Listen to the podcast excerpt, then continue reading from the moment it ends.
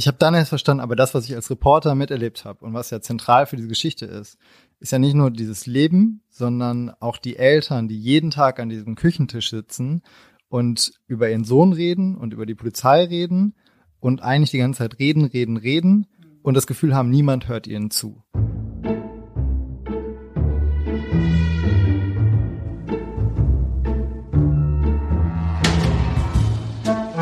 Wie haben Sie das gemacht?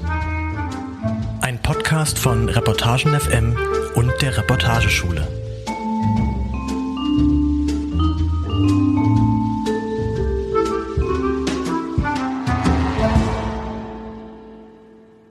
Herzlich willkommen zu einer neuen Folge von Wie haben Sie das gemacht? Einem Podcast von der Reportageschule Reutlingen und Reportagen FM. Ich heiße Benjamin Fischer und heute zu Gast ist Jona Lem. Ja, das ist eine ganz besondere Folge heute, denn wir nehmen diese Folge in Präsenz auf und zwar im elften Stock äh, des Spiegelgebäudes. Von hier kann man sehr schön über Hamburg gucken. Und die erste Frage, Jona, warum sind wir genau hier im elften Stock im Spiegelgebäude? weil ich hier arbeite, manchmal. Äh, also ich arbeite im Reporterressort beim Spiegel. Wir sitzen hier im elften Stock. Ich lebe aber eigentlich allerdings in Köln, was auch ein bisschen mit der Geschichte dann zu tun hat, über die wir gleich sprechen werden. Aber heute bin ich in Hamburg, du bist auch in Hamburg und dann dachten wir, wir machen das einfach face to face. Warum Köln? Also bist du in Hamburg nicht so zufrieden oder? Ich habe nichts gegen Hamburg, ich habe aber äh, nichts für Hamburg, das äh, Köln ausstechen würde. Deswegen wohne seit sechs Jahren in Köln und äh, bin da sehr glücklich. Und bis jetzt hat mich noch niemand gezwungen, da wegzuziehen. Deswegen bin ich einfach da geblieben. Ja, und wie ist es hier zu arbeiten? Beim Reporter-Ressort ist ja doch äh, auch ein sehr renommiertes Ressort. Und äh, wie ist, wie ist so, wie ist so, wie sind so die ersten Monate für dich? Schön ist es. Ähm, ich habe ja schon, also ich bin ja vom Stern gekommen und habe da auch vorher schon vor allen Dingen Deutschland-Reportagen geschrieben und bin dann hierher gewechselt, weil ich also nicht unbedingt, weil das Renommee ist natürlich auch lockt einen natürlich ähm, und hat, geht man ja auch ehrfürchtig rein. Aber vor allen Dingen, weil ich selber Lust hatte, noch Texte zu schreiben, die noch ein bisschen länger sind und äh, für die man ein bisschen Zeit hat. Und ähm, jetzt wurde, also gab schon auch beim Stern. Das ist nicht, dass ich äh, damit implizieren will, dass das beim Stern unmöglich gewesen wäre. Aber hier ist es einfach noch so ein bisschen mehr auf Langstrecke ausgelegt. Und das klappt bis jetzt sehr gut, glaube ich. Macht großen Spaß, ähm, tolle Kollegen und Kolleginnen und anregende Feedback-Kultur, äh, wie man so sagt im Neusprech. Gibt wirklich nichts, über das ich klagen könnte oder möchte. Wie viel Zeit hast du so für einen Text oder wie lange brauchst du so ungefähr oder wie viel nimmst du dir? Also ich äh, habe oft Dinge, Recherchen parallel laufen und dann ist es sehr unterschiedlich, wie lange so eine Recherche dauert. So ein bis drei Monate, würde ich sagen. Meistens. Also es gibt natürlich auch, hatte ich jetzt beim Spiegel noch nicht, aber es gibt natürlich auch Texte, da ist klar, das sind dann drei Tage, die fährt man dahin. Ähm, es ist vor allem Reportage und das schreibt man dann auf, das geht dann schneller. Genau, aber normalerweise, wenn es so auch rechercheaufwendiger ist, so ein bis drei Monate, würde ich sagen. Wir wollen ja so ein bisschen über einen Text sprechen, den du veröffentlicht hast. Ähm, und da geht es ja um Laurent, einen jungen Mann, der schon verstorben ist. Und äh, du hast mit den Eltern gesprochen. Ja, ich fand das einen sehr besonderen Text. Und ein Thema, worüber ich so ein bisschen mehr mit dir sprechen möchte heute, ist Kreativität beim Schreiben, weil ich das Gefühl hatte, dass du sehr, sehr viele sehr kreative Lösungen gefunden hast in diesem Text und äh, ja, möchte mit mir so ein bisschen darüber sprechen, wie kann man kreativ schreiben in diesem Schreibprozess. Mhm. Und ja, vielleicht äh, fange ich an mit dem Einstieg, weil ich fand auch dort hat sich die Kreativität schon ein bisschen gezeigt, dass ich den mal kurz äh, vortrage, vorlese und dann können wir darüber sprechen und auch über weitere Punkte, die ich irgendwie sehr clever gelöst fand. Äh, es beginnt so. Äh, WhatsApp-Nachricht des Jungen an die Mutter, 3. Dezember 2021, 19.17 Uhr eine Stunde vor dem Polizeieinsatz. Danke, hab dich lieb und ich, und es passiert nichts, ich passe auf. Die Mutter? Manchmal denke ich, der ist noch unterwegs, der kommt wieder in ein paar Tagen. Für mich ist das wie ein Albtraum, wo man drin festhängt und nichts mehr, nicht mehr rauskommt. Der Vater. Ja, ganz schlimme Albträume, ganz schlimm. Die Mutter. Ich träume, er ist an der Bettkante. Er sagt, sei nicht traurig, Mama, mir geht es gut. Dann werde ich wach, nass geschwitzt und am Heulen. Ja, warum hast du diesen, diesen Einstieg gewählt? Ich finde, da sind schon ganz viele Elemente des Textes drin. Ähm, aber warum? Schwierige Frage. versetzt mich zurück in ein, ein kleines Schreibtrauma, das ich hatte. Ich bin eigentlich jemand, der eher schnell schreibt. Ähm, nicht, weil ich schneller wäre als andere, aber ich glaube, ich habe so einen anderen Modus als vielleicht andere Kolleginnen und Kollegen. Ich denke sehr viel nach und ich fange eigentlich erst an zu schreiben, wenn ich schon klar habe, wie ich schreiben will. Also deswegen dauert so ein Text bei mir normalerweise zu schreiben drei Tage.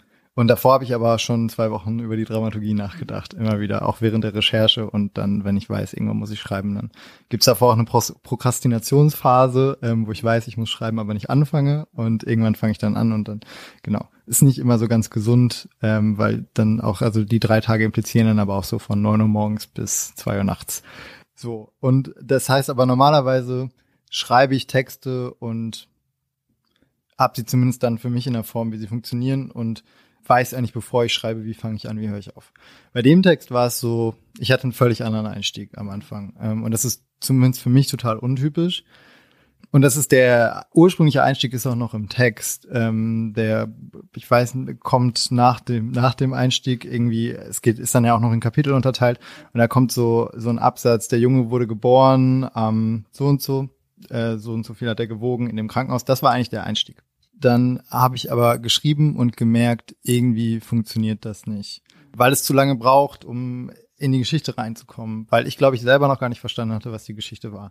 Und dann saß ich, glaube ich, tatsächlich in demselben Büro, in dem wir gerade sitzen und musste am nächsten Tag abgeben. War noch gar nicht so weit, hatte das Gefühl, es funktioniert alles gar nicht.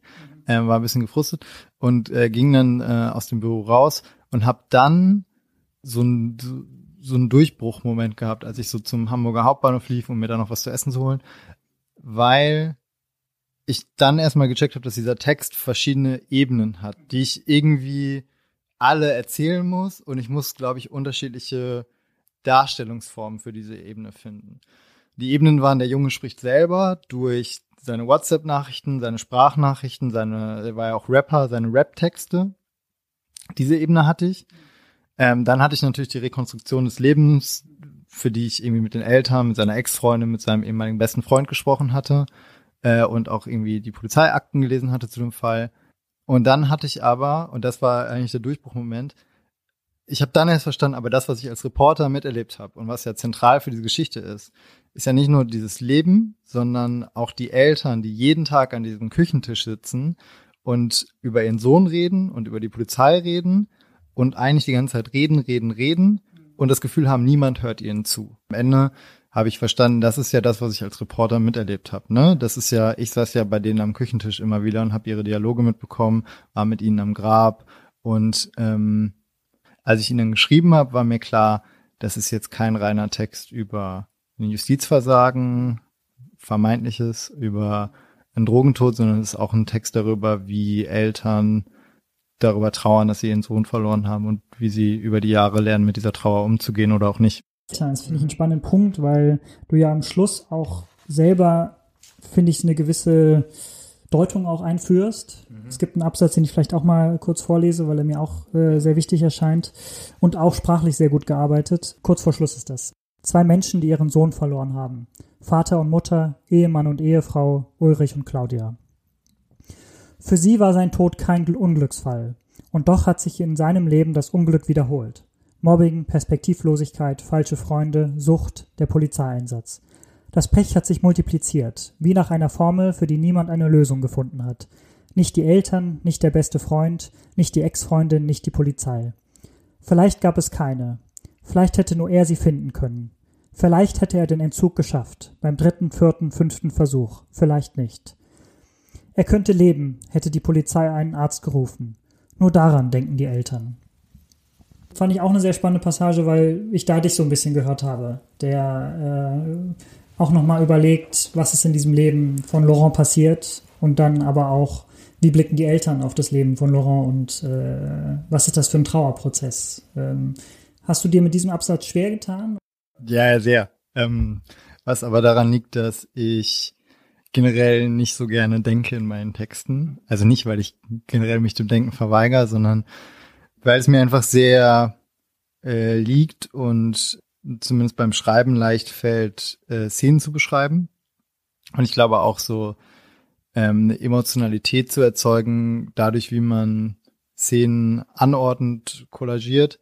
Äh, was mir aber total schwer fällt, sind so Meta- und Denkabsätze, weil ich immer das Gefühl habe, es wird so leicht profan. So, also man neigt dann dazu, so mit großen Wörtern um sich zu schmeißen, dann wird es irgendwie gleichzeitig willkürlich. Und es gibt Leute, die können das total gut, also nicht mit großen Wörtern um sich zu schmeißen, sondern die können so Meta-Absätze total gut, äh, total auf den Punkt und ähm, ich tue mich aber damit total schwer. Und ehrlicherweise ähm, oder lustigerweise, ähm, das ist nämlich jetzt ein Rückschluss auf die Entstehungsgeschichte dieses Textes. Äh, zumindest für den Kerngedanken dieses Absatzes muss ich den äh, Credit geben äh, an ähm, meine beste Freundin Luisa Tomé, die bei der bei Zeit Online arbeitet, weil es tatsächlich damals war, ich habe diesen Fall gefunden.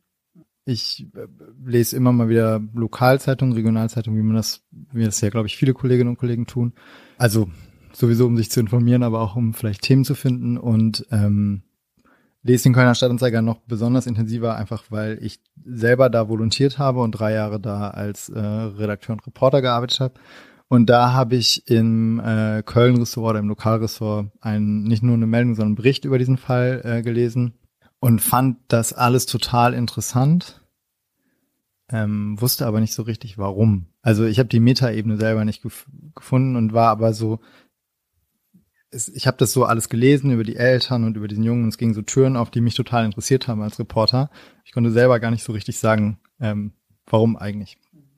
Und ähm, wie man so ein, ähm, wie ich diesen Text vielleicht auch meinen Kolleginnen und Kollegen hier im Ressort verkaufe, ohne dass sie dann sagen, ah, ist ja irgendwie ein Einzelfall, warum soll man da jetzt, warum soll man das jetzt groß machen? Und dann habe ich mit Luisa hin und her geschrieben und dann kam eigentlich, äh, habe ich, glaube ich, mit ihr telefoniert. Sie hat gesagt, ja, finde ich auch irgendwie interessant, aber ich weiß nicht, was man jetzt daran erzählt. Weil ich auch das Gefühl hatte, man konnte so viel daran erzählen, aber nicht so eindeutig, das ist das Thema. Also ist ähm, Drogen nehmen unter Jugendlichen und wie es sich verändert hat, das Thema ist Polizeigewahrsam und wie die Polizei mit den Leuten da umgeht, das Thema ist äh, Rapmusik und Drogen das Thema. Also irgendwie alles steckte drin, aber nichts war so eindeutig das Thema. Und dann hat Luisa mir irgendwie so eine Stunde später oder so, so eine WhatsApp geschrieben, wo sie geschrieben hat, ich habe nochmal drüber nachgedacht, ähm, die Metaebene ist äh, die Multiplikation von Pech. Ähm, dass jemand, der aus äh, so einer Familie ähm, gar nicht abwertend gemeint, aber aus einer Familie kommt, die jetzt nicht besonders prekär ist, aber auch nicht zur Mittelschicht oder vielleicht, je nachdem, wie man Mittelschicht definiert, sie sind auf jeden Fall keine akademische Elite oder so.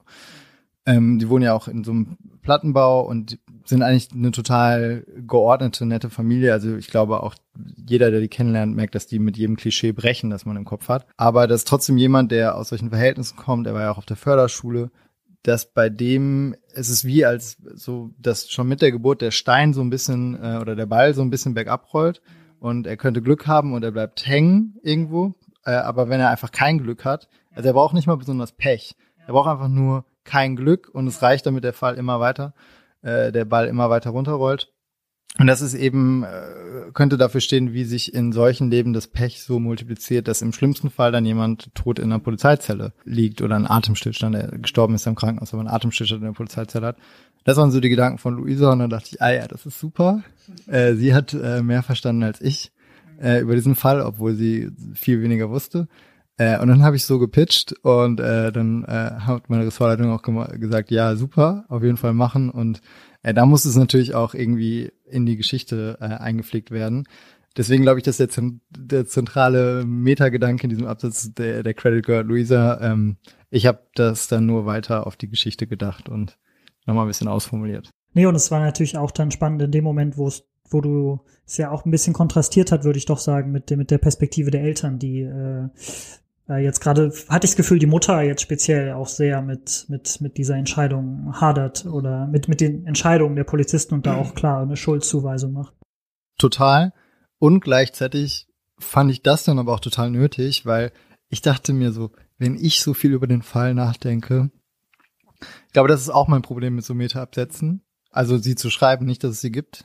ist, dass ich immer denke, aber wer bin ich denn jetzt so über dieses, ich weiß, es ist irgendwie Aufgabe von Reportern, aber ich denke dann immer so, wer bin ich denn jetzt über dieses Leben und über das Schicksal der Leute zu urteilen, als wäre ich so ein allwissender Erzähler, bin ich ja auch nicht. Und dann dachte ich, naja, okay, selbst wenn ich jetzt hier diese große Deutung bemühe, dann muss ich schon einmal klar machen, diese große Deutung, das spielt in der Betrachtung der Eltern dieses Falls überhaupt gar keine Rolle. Deren Betrachtung ist halt, ähm, und ich kann das nachvollziehen, unser Sohn ist gestorben in einer Polizeizelle, er hätte leben können, wenn man einen Arzt gerufen hat. So, so einfach, in Anführungszeichen, ist es für sie. Und die machen sich jetzt keine Gedanken über die Multiplikation von Pech, die man sich vielleicht als Autor dann in so einem Text macht, sondern für die ist die Sache klar. Und dann dachte ich, ja, wenn man jetzt anfängt, so, vielleicht auch salopp gesagt, so rum zu philosophieren, dann muss man es auch wieder direkt danach einfangen und sagen, naja, aber für die Leute, um die es hier geht, ist es eigentlich viel einfacher. Äh, eine Frage auch in dem Zusammenhang, die mich interessiert, du nennst äh, Laurent im gesamten Text den Jungen. Mhm.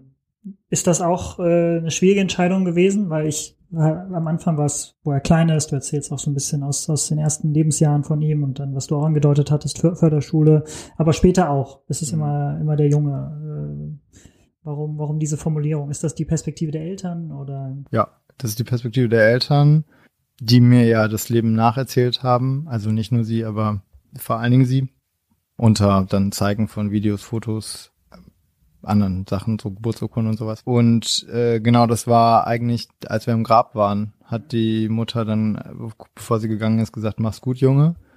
Und das war für mich irgendwie klar, dass ich den, also das kam sehr natürlich, dass ich ihn einfach den, den ganzen Text den Jungen genannt habe. Ich habe dann auch gemerkt nach nach der Veröffentlichung so Leute, die jetzt generell die Eltern nicht so richtig verstanden haben, so wütende Twitter-Nutzer haben dann irgendwie auch geschrieben, ja, warum denn Junge, er ist doch schon volljährig und das war aber, also ich, ja, ich weiß nicht, ob man jetzt aufhört, ein Junge zu sein oder ab, ab sofort ein Mann ist, wenn man 18 ist. Und wenn man ihn sich anguckt, dann sieht er schon sehr aus wie ein Junge. Und ich finde, oft in so Texten, wenn man mehrere Menschen hat, die man beschreibt, dann ähm, ist es gar nicht so despektierlich, sondern hilft dem Leser viel mehr.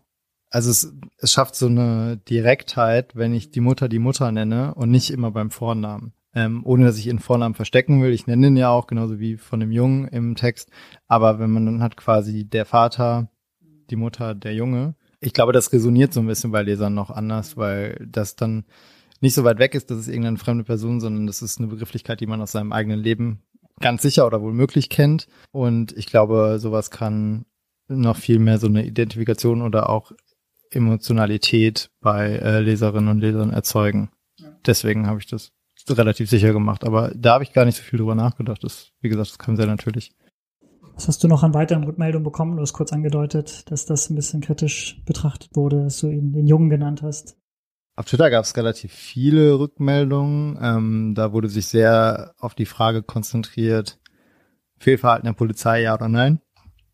Man war, man war sich einig, nachdem man meinen Text gelesen hatte, es war ist jetzt irgendwie nicht alles sehr gut gelaufen bei der Polizei.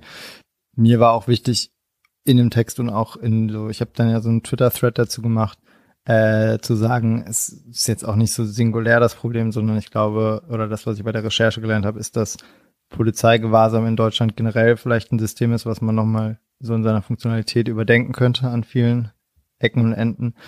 Da gibt es durchaus Verbesserungsbedarf und es macht Sinn, über dieses System nochmal nachzudenken in Deutschland. Das zeigt dieser Fall. Und da gab es dann relativ viel auch von bekannteren Leuten, die haben es retweetet. Leute haben sich bei mir für den Text bedankt. Ich glaube, es hat schon viele Leute berührt. Dann gab es natürlich auch, also mir war fast, ich habe ich hab gehofft, dass man es vermeiden kann durch so einen Text, aber gleichzeitig war mir klar, es wird diese Leute geben, die sagen, naja, er hat ja die Drogen genommen, er ist selber schuld. Ähm, das ist natürlich eine sehr eindimensionale Sichtweise auf so einen Fall, weil ich glaube, eigentlich sind wir uns schon einig, dass Suchterkrankung eine Krankheit ist so und dass jemand, der drogenabhängig ist, jetzt vielleicht nicht immer vollumfänglich im einem äh, Zustand ist der freien Willensbildung. Und trotzdem gab es natürlich diese Kommentare, die gesagt haben, naja, selber schuld oder ja, sollen die Eltern sich nicht beschweren, die hätten ja mal besser erziehen können und so. Und ähm, ja, es tat mir leid für die Eltern, ehrlicherweise, diese Kommentare lesen zu müssen. Äh, sehr sogar, ich habe mich dann nicht so doll mit beschäftigt, weil ich das Gefühl hatte, die Leute wollten sich gar nicht so richtig mit dem Fall beschäftigen und den Problemen, die ich versucht habe, in, in dem Text aufzuzeigen. Ja, mich hat der Text auf jeden Fall sehr berührt. Wir haben jetzt zwei Schreibtipps gehört von dir, dass man mit der besten Freundin möglichst früh äh, sprechen sollte. Ich würde sagen, immer. Immer, nicht nur mit der besten Freundin, immer früh über auch den Schreibprozess, Dramaturgie und so mit anderen Leuten reden. Das hilft enorm. Und aus dem Elfenstock mal runtergehen. Habe ich noch was? Äh, ich glaube, es hilft natürlich immer einfach bei so Texten, die man liest und die man gut findet, den Schritt weiterzugehen, drüber nachzudenken, warum finde ich das gut, was ist hier auf so einer handwerklichen Ebene passiert, äh, dass ich gut finde und was für Schlüsse kann ich daraus ziehen. Ich glaube, für mich ist so, weil wir oder weil du ja auch kreatives Schreiben oder kreativere Arten, Reportagen zu schreiben angesprochen hast, äh, ich glaube, ich würde jeden ermutigen, versuchen, zu versuchen, Dramaturgie zu wählen, die nicht der erste Gedanke ist, wie man es machen könnte. Ich glaube, das lohnt sich immer sehr, länger über Dramaturgie nachzudenken und auch zu überlegen, gibt es Möglichkeiten, wie ich vielleicht verschiedene Ebenen unterschiedlich ähm, auffächer. Und ich würde appellieren, ähm, bei Personenbeschreibungen sich Mühe zu geben. Es gibt gewisse Sätze in Reportagen, die ich immer wieder lese und ich würde mir wünschen, dass weniger Leute sie benutzen. Also ähm, es hilft mir einfach nicht, wenn Leute mir schreiben, eine Person hat äh, wache Augen oder müde Augen oder ein weiches Lächeln. Ich weiß dann immer, weil es so inflationär benutzt wird, weiß ich dann immer, kann ich mir die Leute gar nicht vorstellen, die da beschrieben werden.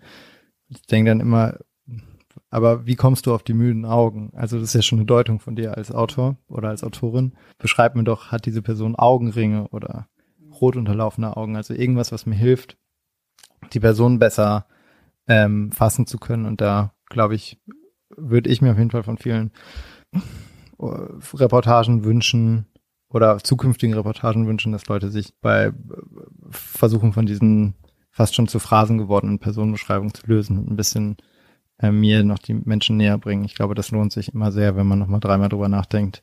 Aber wie kann ich die Person wirklich beschreiben? Was ist wirklich charakteristisch für die Person? Sehr schön, da haben wir ein paar Tipps bekommen und ja, wir danken ja, mich ganz herzlich. Ebenso. Danke nochmal für die Einladung. Ciao.